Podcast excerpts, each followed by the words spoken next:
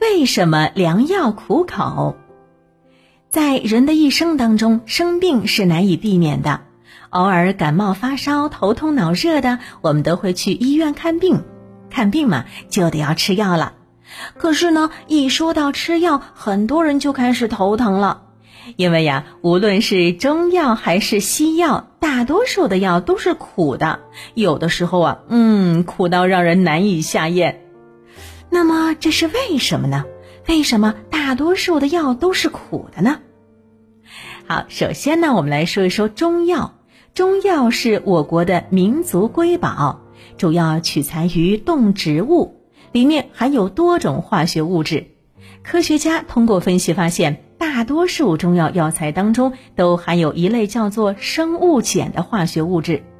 生物碱是存在于自然界当中一类含氮的碱性有机化合物，它们大多拥有复杂的环状结构，而且呢具有苦味儿。少数呈辛辣味儿或者是其他的味道。由于一服中药往往是由很多种药材组成的，因此啊，只要其中有一种药材含有生物碱，那么熬出来的药汁儿呢就是苦的了。那另外呢，值得一提的就是啊，在中药药材当中最苦的，并不是以苦闻名的黄连，而是一种叫做苦参的植物。嗯，不过呢，苦参再苦，那也只是特例，大多数中药其实没那么苦的。而且在中药当中呢，也有不苦的，比方说甘草。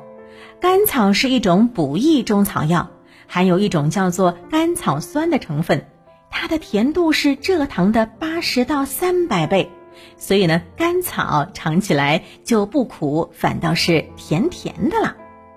好，那说完中药，我们再来说一说西药。西药和中药是不一样的。一般来说呢，西药当中的有效成分比较确定。